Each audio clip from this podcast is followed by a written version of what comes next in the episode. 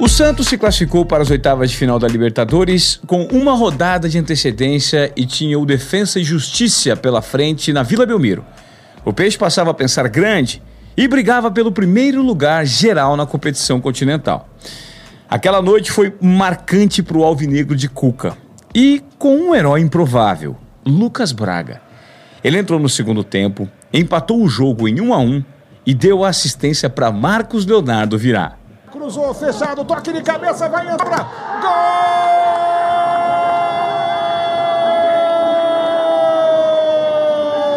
Gol do Santos! Vários jogadores, nem Madison, nem Marinho que tá fora. Parar no cruzamento. Depois veio o toque.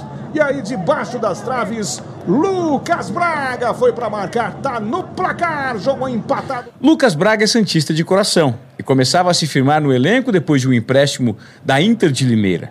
Num espaço de três anos, o jogador sai do amadorismo da várzea para ser eleito o melhor em campo pela Comembol em uma partida de Libertadores.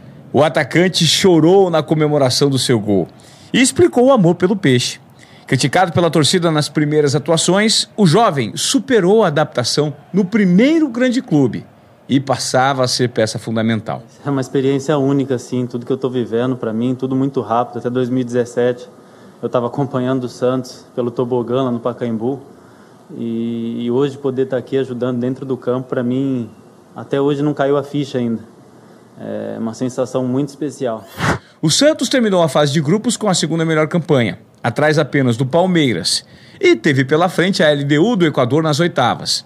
Desacreditado no início da Libertadores, o Peixe teve cinco vitórias e um empate, garantindo a vantagem de decidir na Vila Belmiro no mata-mata.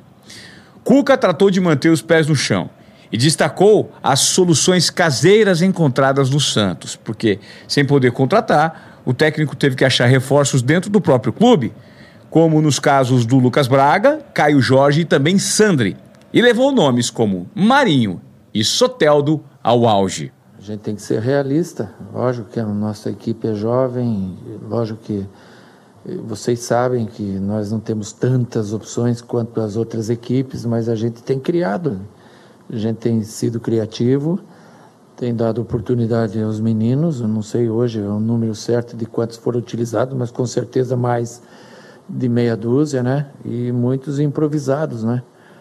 Como foi o caso do Palha no segundo tempo, que eu sentia que tinha que ser o lado do campo, então ele é um zagueiro, mas entrou com força para poder fazer jogadas e deu uma assistência para a gente fazer o gol do empate.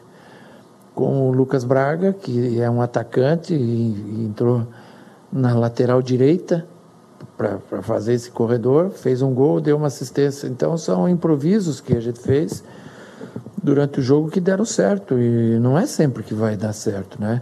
Então eu, eu sou muito realista, estou muito feliz com a campanha que a gente está fazendo. São seis jogos, cinco vitórias e um empate.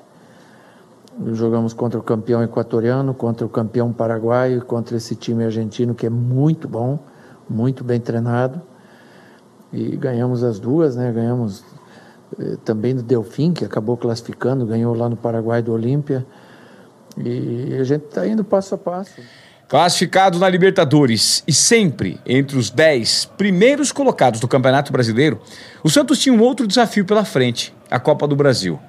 O Peixe entrou direto nas oitavas de final para enfrentar o Ceará. Uma competição de tiro curto, com premiação alta, mas que apertava o calendário alvinegro. Depois de um 0 a 0 na Vila, o jogo de volta estava marcado para o Castelão no dia 4 de novembro. E mais do que a derrota por 1 a 0 a eliminação precoce, o Santos trouxe um problema maior na bagagem: Covid-19. A torcida fez uma grande festa no embarque no aeroporto, em São Paulo, e teve contato direto com os jogadores. E aí, os exames depois da viagem para Fortaleza apontaram um surto do novo coronavírus. O Peixe teve mais de 20 casos entre jogadores, membros da comissão técnica e funcionários. Mas a situação mais preocupante foi a de Cuca. O técnico foi internado por 10 dias e detalhe, hein? Passou quatro deles na UTI do Hospital Sírio-Libanês, em São Paulo. Ele só voltou na vitória por 4 a 2 sobre o esporte pelo Campeonato Brasileiro. Ao todo, Cuca ficou de fora de quatro compromissos do Santos. Eu saí na véspera do jogo com o Bragantino, infelizmente tive o Covid, né? Tive outras complicações decorrentes dessa doença, né? E me recuperei, estou me recuperando, na verdade, ainda tenho algum, alguns passos a seguir. Passamos momentos difíceis, minha família toda com Covid, perda do meu sogro. E a gente tem que ser forte continuar a vida, né? dedicar essa vitória ao meu sogro, um amigão que eu tive na vida e que nos deixou. É, Para mim foi muito especial ter essa volta e essa vitória, porque essa é a minha vida, né? É o que a gente gosta, é o que a gente ama fazer. Sem o técnico e vários jogadores e funcionários, o Santos empatou com o Red Bull Bragantino, derrotou o Internacional, perdeu para o Atlético Paranaense e teve uma vitória muito especial. Foi contra a LDU, no Equador, contra quase 3 mil metros de altitude e contra o surto de Covid-19. No dia 24 de novembro, o time viajou para a cidade de Quito com o auxiliar Marcelo Fernandes no comando. Não contou com Cuca e também com os auxiliares Cuquinha, além do goleiro João Paulo, lateral Madison, o zagueiro Luan Pérez, os meias Sandri e Jobson e o atacante Ângelo. Mais um grande obstáculo para esse time na Libertadores. E mais uma vez, barreira superada. 2 a 1 para o Peixe. Marinho e Gabarini no duelo, toma distância, vai Marinho, autorizado, perna esquerda, Marinho bateu! Gol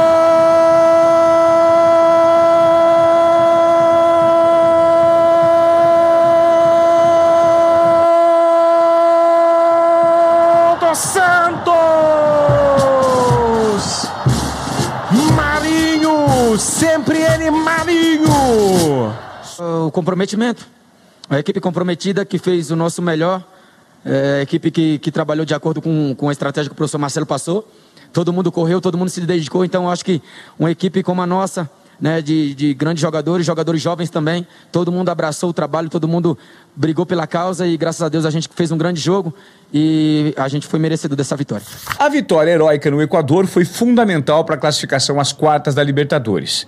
O Peixe perdeu por 1 a 0 na Vila Belmiro no primeiro dia de dezembro e usou a vantagem conquistada em Quito para eliminar a LDU e avançar ao sonho pelo Tetra.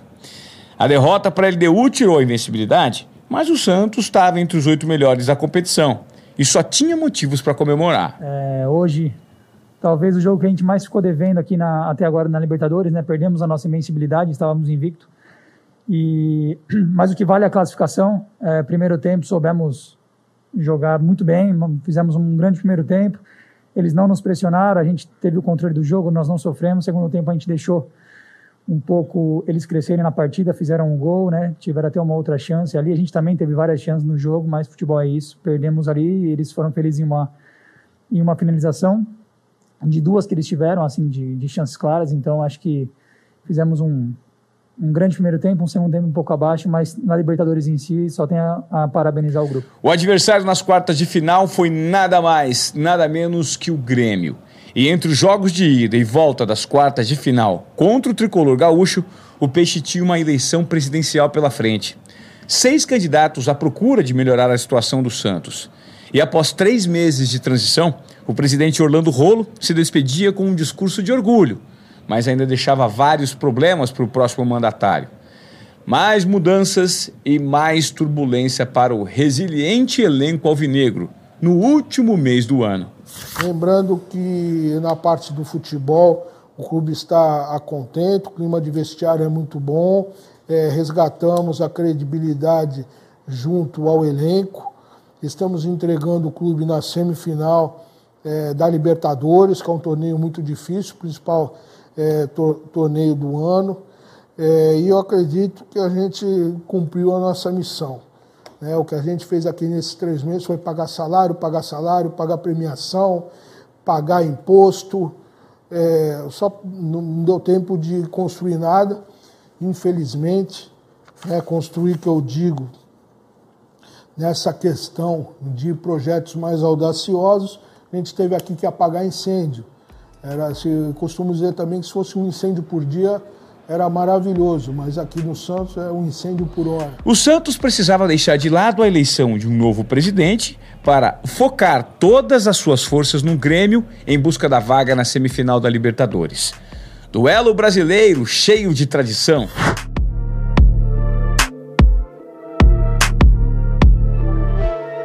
No próximo episódio de 4% é muito, você vai saber mais sobre como foi Santos e Grêmio e a reta final do Peixe em busca do sonho do tetracampeonato da Libertadores.